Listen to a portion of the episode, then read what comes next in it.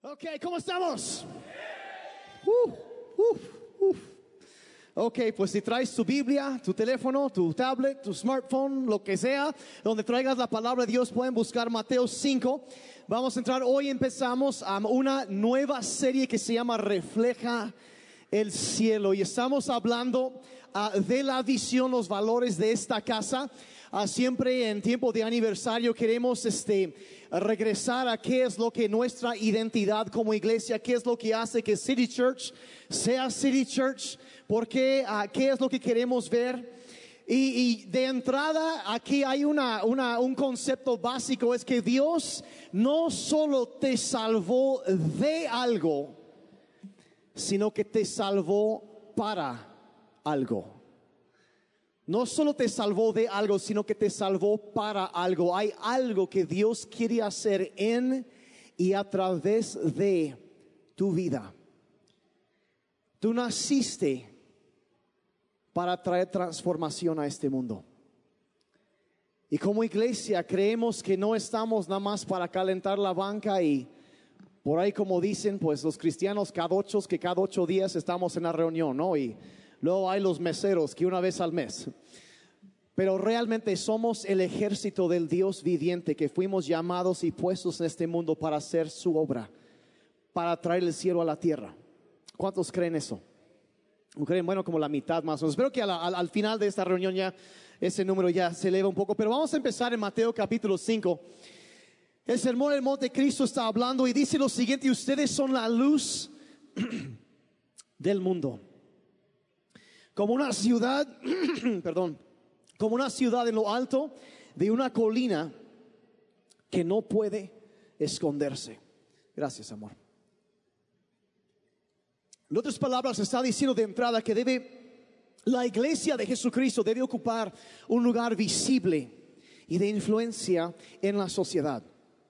Debemos ser, debemos estar brillando con nuestras vidas. Y adelante sigue hablando el verso 15, dice, nadie enciende una lámpara y luego la pone debajo de una canasta. En cambio, la coloca en un lugar alto donde ilumina a todos los que están en la casa.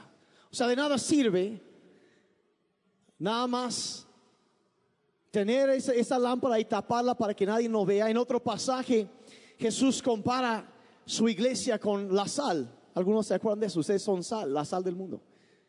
Y, una de las cosas que sencillo acerca de la sal es que pues para que la sal surta efecto tiene que haber dos cosas. Tiene que haber cercanía, o sea, tiene que sal, salir del salero y tiene que haber sabor. ¿Verdad? Porque si no tiene eso de nada sirve. Y, y podemos imaginar que al mejor estar aquí en una reunión de la iglesia, porque no estamos en la iglesia, somos la iglesia. Donde quiera que nosotros vayamos, ahí está la iglesia de Cristo, porque nosotros somos la iglesia. Tenemos que salir para tener impacto en el ambiente en donde estamos, para brillar, para cambiar la cultura, para cambiar el ambiente. Y luego en el verso 16, el Señor Jesucristo nos dice exactamente cómo lograr esto de ser luz y brillar en medio, que todos nos vean. Vean esto, verso 16. Dice, de la misma manera, dejen que sus buenas acciones brillen a la vista de todos, para que todos alaben al Padre Celestial. Entonces nos dice claramente que debemos brillar, debemos estar en un lugar visible, un lugar de influencia en la sociedad, pero dice que la manera de lograr eso, de brillar, de traer transformación en donde quiera que estemos, es a través de nuestras buenas obras, de nuestra manera de vivir. Como iglesia y como individuos fuimos llamados a brillar. Fuimos llamados a hacer luz en tinieblas y, y, fuimos llamados a, pero ¿cuántos saben que nosotros no tenemos, no somos nosotros la luz, sino reflejamos la luz de Cristo en nuestras vidas? Él es la luz que vino a este mundo y brilló. Cuando el apóstol habla de eso y entendemos que es la luz de Él que queremos reflejar, queremos ser un reflejo del cielo aquí en la tierra. ¿Alguien me está siguiendo? Porque ya los veo muy pensativos. Eso siempre es bueno. Me gusta verlos pensativos, pero Entonces, llamados a hacer eso, pero mediante lo que hacemos reflejamos la luz, el amor de Dios a través de nuestras vidas, nuestra manera de vivir y la manera que tratamos a otros, nuestras acciones. Y entonces el llamado es eso, a reflejar la luz del cielo, a, reflejar el cielo aquí en la tierra, la belleza del cielo aquí en la tierra y, dar a conocer el amor de Dios y establecer su reino aquí en este mundo. Ese es nuestro trabajo, es mi trabajo, es tu trabajo. Para eso existe la iglesia y, y como dije, Dios no, lo, no solo te salvó de algo, de la destrucción y el, el castigo que merecíamos por nuestros pecados, sino que nos salvó para algo. Y es para brillar como luz en medio de tinieblas. Y entonces Dios quiere algo para nosotros y nuestro sueño como iglesia, lo que nosotros, la visión, la visión, perdón, de esta casa de City Church, es que podamos ser ese reflejo del cielo aquí en la tierra. Que la gente pueda entrar aquí y encontrarse con el amor del Padre Celestial. ¿Cuántos están de acuerdo con eso? Yo creo que así debe ser, como la mitad más o menos. Bueno, bueno, ok.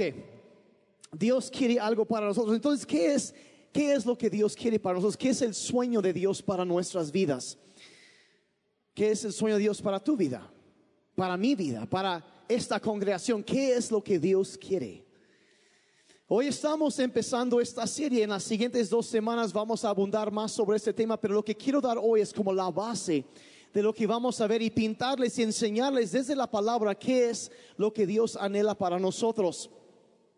Dios tiene un plan y un proceso, podríamos llamarlo un viaje espiritual, no nada raro, pero un proceso espiritual a través del cual quiere llevarnos a cada uno de nosotros.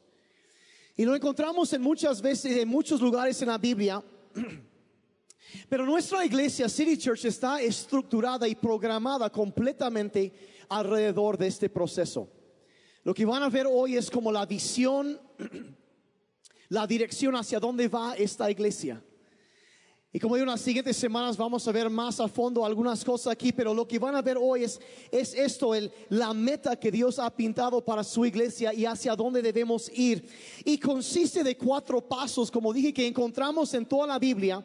Pero hoy quiero enfocarme en un pasaje muy conocido, pero muy importante en la palabra de Dios, que es Efesios capítulo 1, versos 17 y 18. Y antes de, de leerlo, quiero poner el contexto. Nosotros aquí parte de las creencias que nosotros tenemos aquí en Sager, somos una iglesia cristiana muy conservadora, vamos a decir tradicional en cuanto a la doctrina cristiana, seguimos la doctrina clásica de la fe cristiana y creemos en la inerrancia de la escritura, o sea que no contiene en su lenguaje original, creemos que la Biblia es completamente libre de errores, no tiene fallas, es completamente confiable y creemos que fue inspirada totalmente por Dios.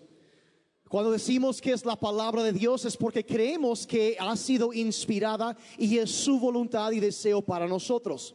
Ahora bien, dentro de la Biblia hay algunos pasajes de relevancia extrema, podríamos decir así, algunos pasajes, por ejemplo, donde encontramos, por ejemplo, la gran comisión cuando Cristo habló. O sea, son cosas que son centrales en la palabra y hay algunos pasajes específicamente. Ahorita estamos a punto de leer uno donde son oraciones. Y siempre es muy importante cuando la Biblia menciona una oración, por ejemplo, a, principios de este año estuvimos estudiando la oración del Padre Nuestro. Y, vimos la importancia, la trascendencia de algo, pero ¿por qué? Porque cuando es una oración que viene incluida en la Biblia es porque es el deseo y es la oración de Dios y el deseo de Dios para su iglesia. La Biblia nos enseña que Cristo intercede día y noche por nosotros. ¿Cuántos sabían eso? Que Él está orando, intercediendo por nosotros. Y entonces esta oración que estamos a punto de leer, esos dos versículos, son parte de una oración que se conoce como la oración apostólica, que el apóstol Pablo... Ah, hace esta oración, pero como Él está siendo inspirado por Dios para decir esto, entendemos que esta oración que estamos a punto de leer es el deseo de Dios porque Él inspiró esta oración, el deseo de Dios para nosotros como su iglesia. Entonces es un pasaje extremadamente importante en la palabra de Dios. Así que vamos a leerlo con mucha atención y mucho cuidado. Y Padre, te pedimos en este día que nuestros corazones sean abiertos a tu palabra. Ven y transfórmanos, háblanos y tócanos. Te pedimos hoy en el nombre de Jesús. Pablo dice así en Efesios 1, 17 y 18. Dice, pido que el Dios de nuestro Señor Jesucristo, el Padre glorioso, les dé el espíritu de sabiduría y de revelación para que lo conozcan mejor. Pido también que les sean iluminados los ojos del corazón para que sepan a qué esperanza Él los ha llamado y cuál es la riqueza de su gloriosa herencia entre los santos. Entonces encontramos aquí lo que podríamos llamar el sueño de Dios para tu vida. Y la primera cosa que encontramos en este pasaje, la primera verdad que, o el primer paso, podríamos decir, en este proceso de crecimiento espiritual que Dios tiene para cada uno de nosotros, es esto, si estás anotando, número uno, es esto que Dios quiere que, que lo conozcas. Conoce a Dios. Es el primer paso en el viaje espiritual, el proceso de crecimiento espiritual que Dios tiene para nosotros. Y conocer a Dios va mucho más allá de, de, conocer o tener conocimiento intelectual acerca de Dios. Y nos habla de conocerlo personalmente, de tener una amistad, una relación con Dios. Ustedes me entenderán si yo dijera, bueno, yo conozco, sé quién es el presidente de la nación, pero otra cosa por completo sería decir, lo conozco. ¿Sí me explico? Una cosa es tener conocimiento intelectual acerca de, pero otra cosa es conocerlo personalmente. Y lo que Dios anhela para ti y para mí es que le, lo conozcamos personalmente, que tengamos una relación, una amistad con Él. Lo primero que dice esa oración, dice, pido a Dios, dice que lo conozcan mejor. Y una versión agrega que lo conozcan personalmente. Y es eh, vitalmente importante eso de tener una relación personal con Dios. Miren, Dios no tiene nietos. Si tu mamá o tu papá iba a la iglesia, y qué bien por ellos. Pero cada uno de nosotros es responsable de su propia relación con Dios. Y, cada uno va a dar cuenta de, eso delante de Dios. Y esto de conocer a Dios es la base de todo lo demás en la vida cristiana. Ahora les voy a decir algo que suena un poco contrario y quizá contradictorio. Es, y es que tú puedes ir a la iglesia toda tu vida y nunca conocer a Dios. Puedes asistir a la iglesia, puedes saber compartir todos los memes cristianos en Facebook y en Instagram y todo eso y tener tu playlist ahí de toda la música bien bonita, ir a todos los conciertos y asistir y, y saber todas las frases y los saludos bien cristianos y todo eso y, y nunca conocer a Dios. Puedes saber acerca de Dios sin conocerlo. Y por eso, la, y eso es la, el peligro. Por ejemplo, los fariseos en la Biblia tenían mucho conocimiento acerca de Dios, pero no lo conocían. Entonces es por eso que lo primero que Pablo dice es que lo conozcan, que haya un espíritu de revelación en sus días, que conozcan mejor a Dios. Porque y Jesús mismo habló de eso, que hay personas que van a decir que lo conocen, pero realmente no. En Mateo 7, versos 21 al 23, dice, no todo el que me dice, Señor, Señor, entrará en el reino de los cielos. O sea, no todo mundo que, que, dice ser cristiano realmente va a entrar en el cielo, dice, sino aquel, solo dice, el que hace la voluntad de mi Padre que está en el cielo. ¿Y qué es la voluntad del Padre? Conocerlo. Luego vean lo que dice. Muchos me dirán en aquel día, Señor, Señor, ¿no profetizamos en tu nombre? Y en tu nombre expulsamos demonios e hicimos muchos milagros. Eso es gente que no solo asiste de vez en cuando, sino que tiene un ministerio. Y echan fuera demonios y suceden milagros cuando oran por la gente. Pero vean lo que dice, dice, entonces les diré claramente, jamás los conocí. Otra vez, la importancia de conocer a Dios de desarrollar esa amistad, esa relación con Él. Y luego dice, aléjense de mí, hacedores de maldad. Qué cosa tan terrible oír. Pero nos habla de la importancia de sobre todo de buscar, de conocer a Dios. Y, obviamente si es algo que, que ah, ya lo conozco, pero la verdad es todavía lo puedes conocer mejor. Por eso dije que lo conozcan mejor y seguir creciendo, creciendo. Y el primer paso en la vida cristiana es acercarnos y, y, empezar a conocer a Dios. El deseo de Dios para tu vida y para mi vida es eso, de cada día estar en la palabra, estar en oración, buscando y conociendo más y más a Dios. Pero no se queda ahí sigue adelante y la segunda cosa que encontramos después de eso de conocer a Dios es lo que podríamos llamar encuentra libertad del deseo y el sueño de Dios para tu vida, para mi vida. Que primero que lo conozcamos, pero después que encontramos, encontremos libertad después de conocer a Dios. Lo que sucede, ¿a poco no es cierto? Cuando conoces a Dios, cuando Él viene a tu vida, empieza a transformar tu vida. ¿A poco no es cierto? empieza a cambiarte. Y eso es de empezar a cambiar. Y vean lo que dice Efesios 1, verso, el principio de 18, dice, pido a Dios que le sean iluminados los ojos del corazón. Una versión dice enfocar y aclarar. ¿Y qué es lo que está diciendo? Bueno, ¿qué son los ojos del corazón? ¿Qué significa eso? Bueno, pues vamos a, reconocer que tú y yo, la verdad, no solo tenemos ojos eh, físicos en nuestra cabeza, sino que también tenemos los, lo que la Biblia llama los ojos del corazón, que es nuestra manera de ver las cosas de interpretar las situaciones que presenciamos y de, de, nuestra perspectiva hacia la vida, lo que los filósofos llamarían nuestra cosmovisión. La perspectiva o el, el ángulo desde el cual tú y yo vemos la realidad.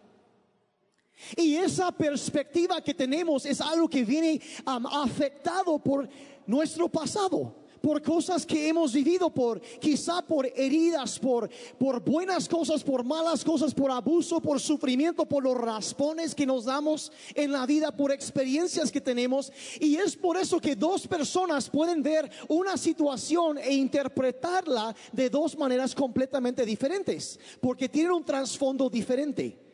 Y lo que la Biblia nos dice aquí es que, ok, a través de esa perspectiva, tu manera de ver las cosas nos dice que necesitamos que sea iluminado nuestro corazón.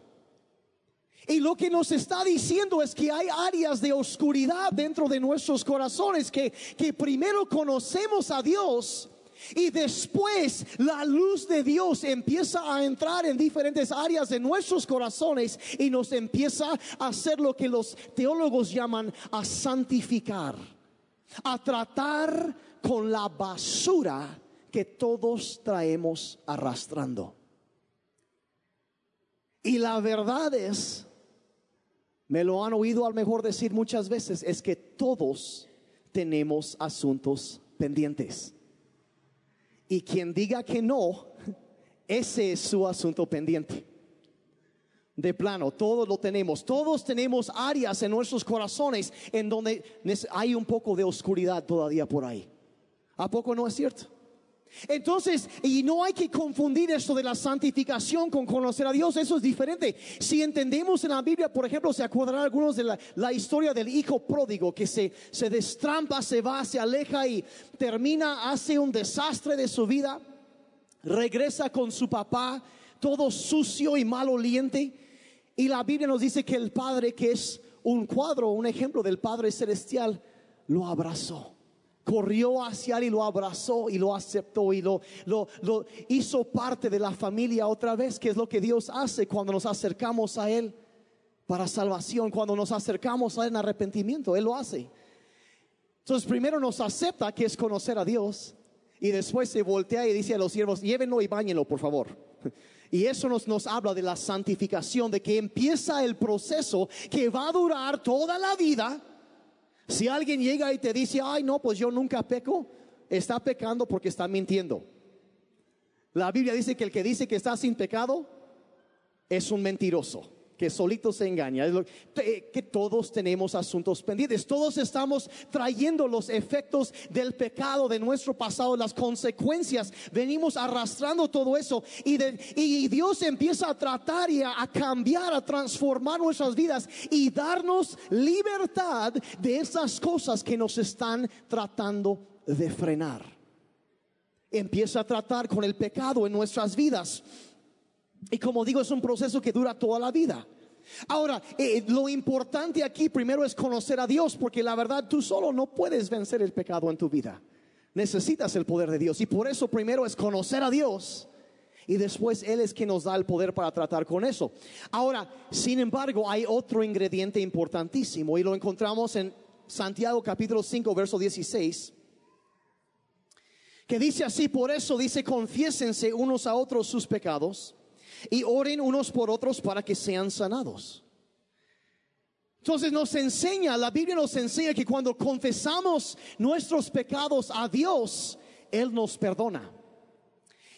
Pero cuando nos acercamos con otro creyente más maduro que nosotros y confesamos nuestras luchas, nuestras batallas con ellos, ellos oran por nosotros y dice ahí seremos sanados. Y el contexto es ser sanados del pecado, de los efectos del pecado. Entonces, parte del proceso de la santificación, del crecimiento como una un cristiano, como un hijo de Dios, es tener a las personas correctas en tu vida. Es por eso que aquí en City Church tenemos grupos conexión, donde puedes conectarte con otras personas y ser honesto y abrirte en cuanto a las luchas que tú tienes porque mira, solo estamos tan enfermos como nuestros secretos. Y el momento que nosotros sí confesamos a Dios nos perdona, pero, pero hay muchos, los garantizo que hay personas ahorita mismo están pensando algún pecado en sus vidas que han luchado contra eso por mucho tiempo. Señor, perdóname ya, pero lo que necesita, entonces Dios te ha perdonado, necesitas ahora ir con alguien, algún creyente más maduro, y empezar a sacar eso para que oren por ti y vas a ver cuando tomas ese paso que el poder de ese pecado va a empezar a quebrantarse en tu vida. Y Dios va a empezar a traer sanidad a tu vida en esa área. Pero es absolutamente clave, no puedes triunfar solo en la vida cristiana. Dos es mejor que uno. Necesitamos a los demás. Entonces, para, para encontrar libertad necesitamos eso. Y hay, hay, quienes, ay, no, yo no, ay, se van a dar cuenta que no soy perfecto. Mira, avance informativo. ya saben, ¿ok? Aquí no hay gente perfecta. La iglesia no es un museo para santos, es un hospital para pecadores. Y aquí es un lugar donde creemos firmemente que sí, sabemos que cada santo tiene un pasado pero también creemos que cada pecador tiene un futuro. Y es por eso que existe City Church. Creemos eso y es hasta y pero a veces hay personas, ay, no, yo no le voy a decir a nadie, yo voy a decir, miren, miren, la verdad, esta semana encontré, la semana anterior encontré una frase que se me hizo tan conciso. Es del pastor Max Lucado allá en Texas y él dijo lo siguiente, Dios prefiere que caminemos con una cojera ocasional que con un pavoneo constante. Dios prefiere que caminemos con una cojera ocasional que con un pavoneo constante. Y hay muchos cristianos que se la pasan pavoneando, pero no son lo que afirman ser. Y es más correcto para encontrar libertad y dejar el pecado que nos estorba. Reconocer la realidad, abrirnos y dejar que Dios empiece a tratar con nosotros para que nos sane. ¿Me están siguiendo, iglesia? Sí. Entonces, abrir. Entonces, primero es conocer a Dios. Y después de conocer a Dios, empezar a encontrar libertad. Empieza ese proceso. Y, y, de ahí yo encuentro y he descubierto y visto que muchas iglesias nada más hasta ahí llegan Es lo único bueno y todo eso es conocer a Dios y, y crecer en santidad. Y es importantísimo y es la base, pero no es todo. De aquí empieza así, empieza a ver lo emocionante. Bien, ahí Dios no solo te salvó de algo, te salvó para algo. Entonces, primero, conocer a Dios, el primer paso. Después, encontrar libertad, empezar a que Dios trate con la basura que traemos arrastrando. Limpiar eso, limpiar, purificar, santificar nuestras vidas. Y luego, número tres, es esto, descubre tu propósito. Descubre tu propósito. Sigue adelante la oración ahí en verso 18. Dice, pido a Dios, dice, para que sepan a qué esperanza Él los ha llamado. En otras palabras, hay una esperanza a la cual Dios te ha llamado. Hay un llamado de Dios para tu vida y cuando lo descubres, tendrás esperanza. Y ese pasaje, la verdad, para mí es una de las frases más emocionantes en toda la Biblia. Es emocionante porque eh, eh, entendemos que los dos días más importantes en la vida de todo ser humano, el primero es el día que nace. El segundo es el día en que descubre por qué nació. Que descubre por qué Dios lo puso aquí en la tierra. Y yo veo hoy en día una epidemia, hay, hay tanta gente que vive sin esperanza, sin un propósito en la vida. Este verso nos enseña que si Dios te ha llamado para algo, tienes un propósito y cuando descubres el propósito tendrás esperanza. Porque cuando te das cuenta para qué Dios te puso una tierra, tienes una razón por levantarte en la mañana. Tienes una razón por, por existir, por no solo eh, gastar oxígeno, sino que estás para hacer algo. Dios te ha llamado para hacer algo. Y es impresionante, la Biblia en el Salmo 139 dice, tú me esculpiste, dice una versión, en el vientre de mi madre. Es una obra de arte. Escogido, puesto ahí por Dios. La Biblia dice en el libro de Hechos que Él escogió el día y el lugar de nuestro nacimiento. O sea que el momento que tú ibas a nacer fue que Dios lo escogió. Por ahí dijeron que a veces hay hijos que los padres no planearon. Y es posible que así sea, pero no existe ni una sola persona que no haya sido planeada por Dios. Y aunque tus papás no te planearon, Dios sí. Y tu vida desde el vientre tiene un propósito. Y es por eso como iglesia que nos oponemos tan tajantemente en contra de la práctica del aborto. Por cierto, no me voy a meter mucho en eso, pero creemos en la santidad de la vida y que la vida viene de parte de Dios y nadie, solo Él tiene derecho de, de quitarlo porque Él lo da. Pero eso es otro tema que veremos después. Un poco de filosofía cristiana en cuanto a por qué creemos esas cosas, pero ese es otro tema. El asunto es que tú naciste por la voluntad de Dios. Dios te puso aquí en la tierra por un propósito. Hay un llamado específico de Dios para tu vida. Y la gente pregunta, bueno, pues ¿qué será el llamado de Dios para mi vida? ¿Para qué nací? ¿Para qué estoy aquí en la tierra? Bueno, en primer lugar es para conocer a Dios. Y luego encontrar libertad. Pero ¿qué es mi propósito? Es muy fácil. Tus dones y tus habilidades apuntan hacia tu propósito. Porque Dios si Él te formó desde el vientre de tu madre, Él te, te, fue equipando, dando habilidades, dando dones, aptitudes, cierto tipo de personalidad, todo eso, ciertos rasgos, y te colocó en un lugar porque Él quería hacer algo en este mundo a través de ti, te preparó a ti para hacerlo. Y estás aquí el día de hoy no por coincidencia, sino porque Dios quiso que estuvieras para que escucharas esto, que tu vida tiene valor. Y no fue que eh, saliste del fango primordial y que tu tatarabuelo fue un chango. Mira, seré el primero en reconocer que algunos que pareciera que fuera así, ¿verdad? En otro lugar, ¿no? O sea, aquí no, pero, pero, pero la verdad es que no, o sea, tenemos un propósito, hay una razón por existir. Dios te fue creando, esculpiendo como una obra de arte preciso para hacer algo. Dice, bueno, pues ¿qué es? Bueno, ¿qué es lo que tú haces bien? Miren, Por proceso de eliminación, yo sé que Dios no me llamó para ser un doctor. ¿Y saben cómo puedo saber eso? Porque cuando yo veo sangre, me desmayo. Bueno, vomito y después desmayo. Y peor si es mi sangre. ¿Cuántos saben de qué estoy hablando aquí? Sí, algunos, gracias, me siento bien. No, Dios me dotó de otras capacidades. Las capacidades que yo necesitaba para ser un pastor. Y yo nací para predicar. Yo nací para edificar una iglesia. Mi trasfondo, todo viene hacia eso, los dones que vienen hacia eso. Y así es en mi vida, así es en tu vida. Hay quienes a lo mejor nacieron para cocinar.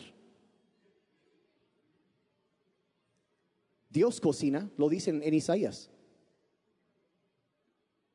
Y hay cosas, experiencias que pueden traer. Hay, cuando tú, hay personas que nacieron para ser doctores o veterinarios o veterinarias o hay, hay ingenieros hasta talacheros, sí, para que la gente pueda viajar en seguridad. Todo tiene un propósito. Y cuando empezamos a decir, ok, yo tengo habilidades para hacer esto, eso apunta hacia lo que Dios quiere para tu vida, hacia el propósito de Dios. Mira, Dios no llamaría a un hombre ciego a conducir camiones.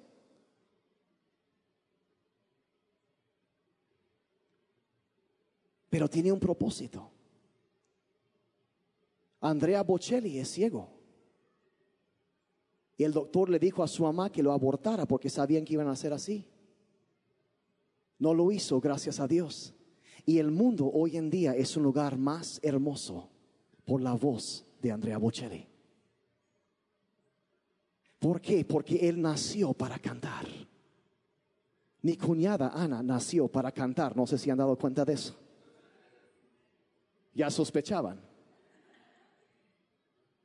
Cuando tú descubres el llamado de Dios para tu vida y te mueves en él, te levantarás con esperanza cada mañana. Queremos como iglesia que descubras tu propósito que descubras para qué Dios te puso aquí en la tierra. Y, entender eso, vean lo que dice en Romanos 12, 6, todos dice, tenemos dones diferentes según la gracia que se nos ha dado. Hay algo, una gracia que Dios ha puesto en tu vida y es algo que, que hace que el mundo sea un lugar mejor, que tú lo haces bien. Y, es, un, es una habilidad, algo que es, y eso apunta hacia lo que Dios quiere que hagas con tu vida señala eso. Entonces es, es, tan sencillo eso y queremos ayudarte como iglesia que lo descubras y que te muevas en él. ¿Están conmigo todavía? Ya voy a terminar. Primero queremos conocer a Dios. Entonces este proceso es, primero empezamos con conocer a Dios. Y después encontrar libertad y ser santificados. Tratar con la basura. Sacar la basura. Y de ahí descubrir para qué Dios nos puso aquí en la tierra. Y número cuatro, haz la diferencia. O sea, toma aquello que Dios te dio y úsalo para servir a alguien más. Dice en el verso 18 termina, dice, para que sepan cuál es la riqueza de su gloriosa herencia entre los santos. Nos dice que, que tú y yo somos la herencia gloriosa, la riqueza de su gloriosa herencia aquí en la tierra. ¿Qué es una herencia? Se muere algún tío, abuelo, billetudo, eso si te llega el, el abogado y acabas de heredar. ¿Qué sucede cuando te cae una herencia? Las cosas cambian. ¿A poco no? Dios nos ha llamado a ti y a mí a hacer la diferencia en este mundo. Nosotros somos su herencia en esta tierra. Somos su expresión en este mundo. Tú y yo somos el único reflejo de Cristo que alguno va a ver quizá en toda la vida. Tú y yo hemos sido colocados. Hay quien llega conmigo y me dice, ay, pastor, ora por mí porque en mi trabajo son una bola de diablos. Y pues qué bueno que tú estás ahí porque la luz debe brillar en medio de las tinieblas. Dios te puso ahí porque necesitaba un buen hombre para estar ahí, para ser un reflejo de su amor. Es que mi familia es... Dios te puso ahí porque necesitaba una buena persona ahí para dar testimonio del amor y la gracia de Dios. Es que eso y Dios te puso ahí. Y hay una esfera de influencia donde las habilidades, los dones que tú tienes, todo eso lo puedes usar para tocar y levantar y ayudar a alguien más. Y nunca menosprecies el valor de algo pequeño. Cuando sirves a alguien más, tocas una vida. Estás cambiando el ambiente y vean lo que dice Juan. Y hay, personas, bueno, ¿cómo puedo eh, eh, tener la bendición de Dios sobre mi vida? Vean eso, Juan 15, versos 8 y 11. Dice Jesús, mi Padre es glorificado cuando ustedes dan mucho fruto y muestran así que son mis discípulos. Mira, cuando tú descubres el llamado de Dios para tu vida y empiezas a moverte en eso no tienes que pedir la bendición de Dios. Estará porque tú estás haciendo lo que Dios te puso aquí en la tierra para hacer. Obviamente va a tener mayor impacto porque es lo que Dios quiere va a estar la bendición y va a haber más fruto, más resultado de lo que tú estás haciendo. El ministerio, lo que tú haces para tocar a otros, Dios lo va a bendecir. Y luego vean el, el resultado, la consecuencia de eso, verso 11. Les he dicho esto para que tengan mi alegría y así su alegría sea completa. Tendrás alegría cuando descubres tu propósito y te muevas en Él.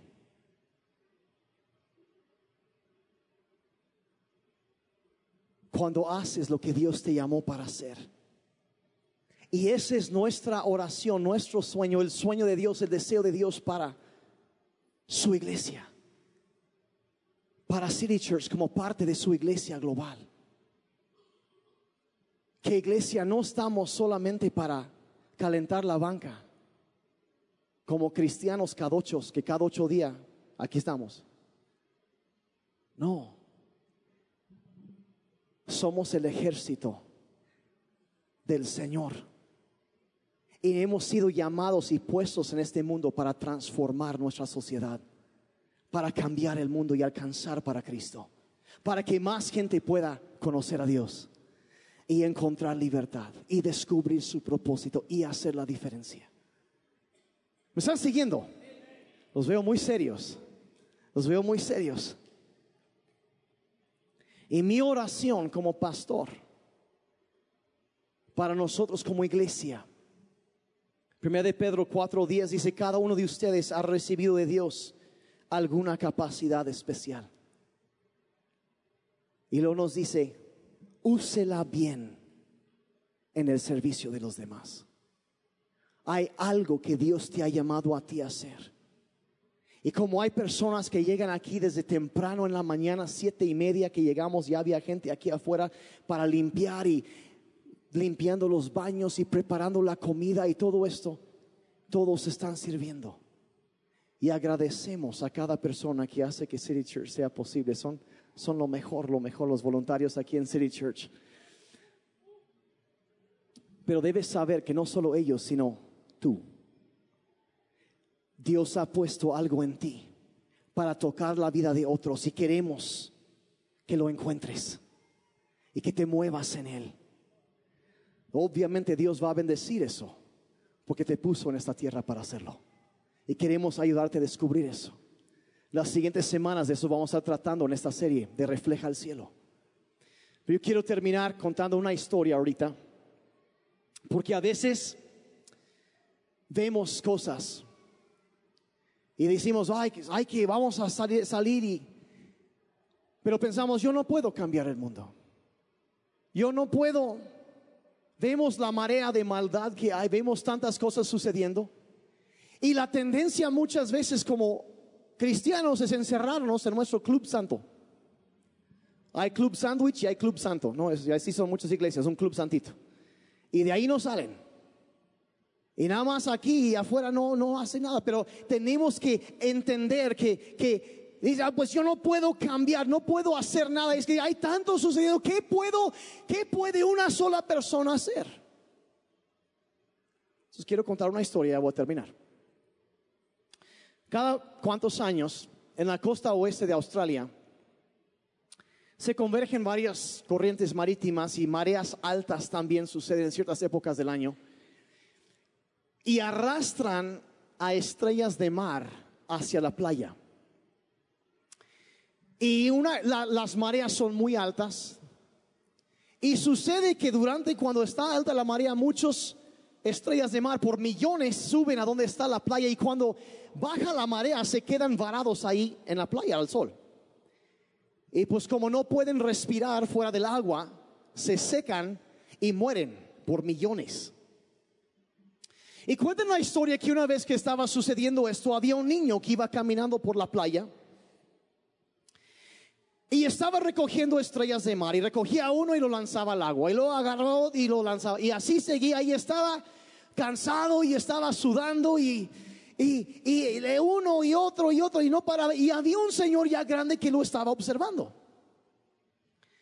Y lo observó por un buen rato y el niño ya cansado y seguía lanzando las estrellas otra vez al agua. Y, y por fin el Señor le dice, oye niño, estás perdiendo tu tiempo.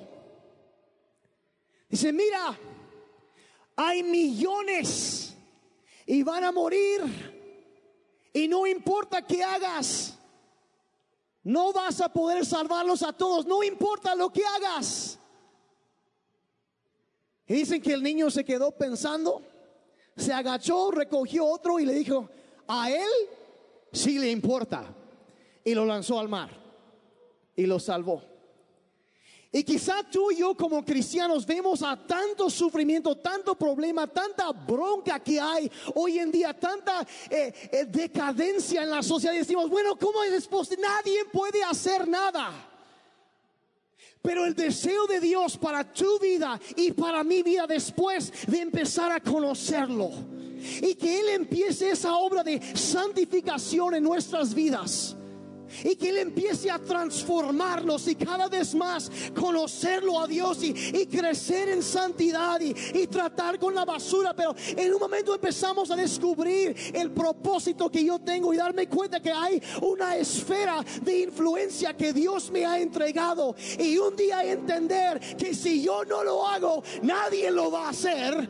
Y aunque no puedo cambiar todo el mundo como ese niño, puedo cambiar el mundo para esa persona persona y no me voy a quedar sentado, me voy a extender hacia aquellos que están perdidos, aquellos que no tienen esperanza, que no conocen a Dios. Y voy a lanzarme a la marea de la humanidad para alcanzar a uno más, que ellos conozcan a Dios y encuentren libertad y descubran un propósito en la vida, que tengan esperanza y que ellos puedan levantarse y a su vez alcanzar a uno más y dar esperanza a uno más. Quizá no puedes cambiar el mundo para todos, pero puedes cambiar el mundo para uno.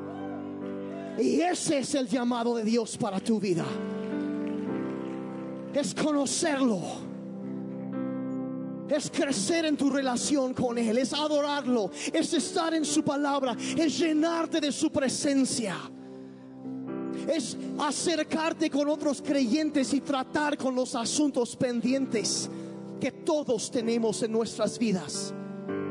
Es descubrir para qué Dios nos puso aquí en la tierra. Y es extendernos con esos dones, esas habilidades para servir a otros y que vean el amor de Dios a través de nosotros. Así brillarán sus buenas acciones delante de los hombres. Y así ellos glorificarán a su Padre que está en el cielo refleja el cielo, iglesia. Refleja el cielo. Quizá nunca has conocido a Dios. Nunca has empezado este proceso. Hoy puedes conocerlo. En un momentito más voy a dirigir una oración para que inicies, si no lo has hecho, que inicies ese caminar con Dios. Invita a Cristo a tu vida y pídele que te perdone tus pecados y que sea Él quien guía tu vida. Y aquí vas si ya lo conoces. Entonces haz algo hoy para conocerlo mejor. Métete en la palabra de Dios. Ora, alaba a Dios. Estás en el lugar correcto. Queremos ayudarte. Quizá lo que necesitas ahorita en tu vida es encontrar libertad. Quizás estás batallando con algo y lo que tú necesitas es estar con personas que te aman y que te aceptan tal y como eres, pero que te aman demasiado como para dejarte así. Gente que te va a decir lo que realmente necesitas oír para que tú puedas ser libre y correr. Y si es el caso, todos son bienvenidos aquí. Como el papá del hijo pródigo, los abrazamos. Pero los amamos demasiado como para quedarnos así. Porque hay algo mejor. Hay algo mejor. Puedes quitarte la máscara que todos a veces llevamos puesto.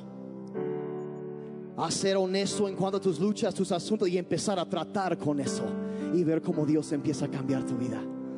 Quizá, quizá hoy fue la primera vez que alguien te haya dicho que tu vida tiene valor, que tiene un propósito, que hay una razón por lo cual estás aquí. Dices, yo quiero descubrir eso. Quizá hoy un rayo de esperanza entró al horizonte de tu vida. Por algo estoy aquí en la tierra. Y quieres descubrir por qué Dios te trajo a este mundo. Bueno, ¿qué creen? Estás en el lugar correcto. Queremos ayudarte. Y quizá eh, hay algo ahorita ardiendo dentro de ti que quieres hacer algo que marca la diferencia en este mundo. Dices, yo no quiero ser de aquellos que al final de mi vida mi lápida diga, aquí yace quien quiso y no pudo. Nadie quiere eso. Todos queremos dejar huella que sigue. Generaciones. Algo que dure. Un legado que dure. Quiero usar lo que Dios me ha dado para ayudar a otros. Pues ¿qué crees? Estás en el lugar correcto, estás en City Church. Y queremos que hagas eso con tu vida. Queremos, ese sueño de Dios para la vida. Queremos que encuentres un lugar para hacer eso. Y voy a orar para eso ahorita, pero antes de, quiero pedir que cierren sus ojos un momentito. Tenemos casa completamente llena hoy, segunda vez. Apenas vamos a la mitad. Pero seguramente, y yo sé, quizá tú nunca te has acercado a Dios, estás aquí por primera vez. O quizá y nunca nunca te has acercado a Dios, nunca le has pedido a Dios perdón por tus pecados. No sé si Dios quisiera, siquiera me puede perdonar. Dios puede perdonar. Dios te ama y te acepta. Como dije, te ama demasiado para dejarte así. Quiere transformarte, quiere ayudarte a ser mejor. O quizá tú conociste a Dios y, y te alejaste, te apartaste. Y has regresado. Dices, yo quiero acercarme una vez más. Y yo quiero tomar ese primer paso de conocer a Dios. Yo quiero acercarme a Dios. Si eso eres tú y dices, yo quiero entregar mi vida a Jesucristo y quiero pedirle perdón por mis pecados y yo quiero que venga a mí, que me perdone, que me abrace, que me acepte, me adopte como un hijo suyo, que es lo que Él promete en su palabra. Con todos los ojos cerrados, si eso eres tú y quieres hacer eso en este día, si pudieras levantar tu mano, yo quisiera orar por ti, gracias. Quisiera muchísimas gracias, gracias. Gracias, gracias, gracias. Wow. Gracias, gracias, gracias. Lo pueden bajar. Si hay alguien más, yo quiero dirigirles en una oración ahorita, pidiéndole a Dios perdón y, pidiendo que venga a nuestras vidas. Y así con los ojos cerrados, si eso es lo que quieres, si puedes repetir por favor conmigo en voz alta. Y, y les quiero pedir que todos oremos juntos para que nadie tenga que orar solo esta, esta oración. Porque a partir de hoy tú, vas, tú no vas a estar solo, tú vas a ser parte de la familia de Dios. Va a haber alguien junto a ti. Dile ahí en voz alta, dile Padre Celestial, toma mi vida. Soy un pecador y necesito un Salvador. Perdona todos mis pecados. Jesús, sálvame. Creo que tú eres suficiente. Moriste por mí para que yo pudiera vivir para ti.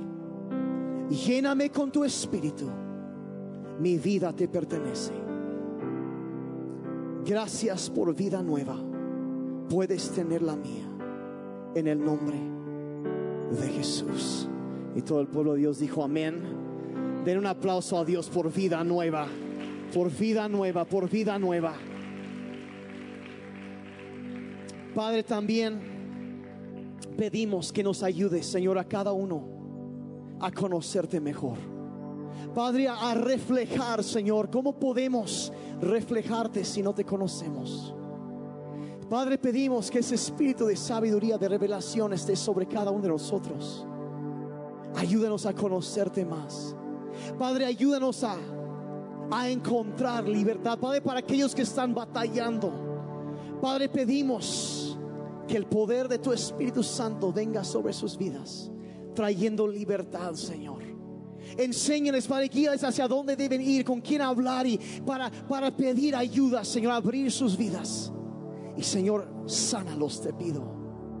Y Padre, también te pedimos que cada persona pueda descubrir el propósito tuyo para su vida, Señor. Padre, aquello por lo cual nos pusiste en esta tierra. Ayúdanos a encontrar eso. Y Señor, no solo encontrarlo, sino Señor, ser tu iglesia, de tomar eso que has puesto en nuestras manos y llevarlo para tocar vidas. Sirviendo y ayudando, levantando a otros. Siendo tus manos y tus pies. Permítenos ser tu iglesia, Señor. La esperanza en este mundo. Ayúdanos, Señor, como iglesia, como City Church. Ayúdanos a cumplir tu sueño. Te lo pedimos en el nombre de Jesús. ¿Cuántos dijeron amén?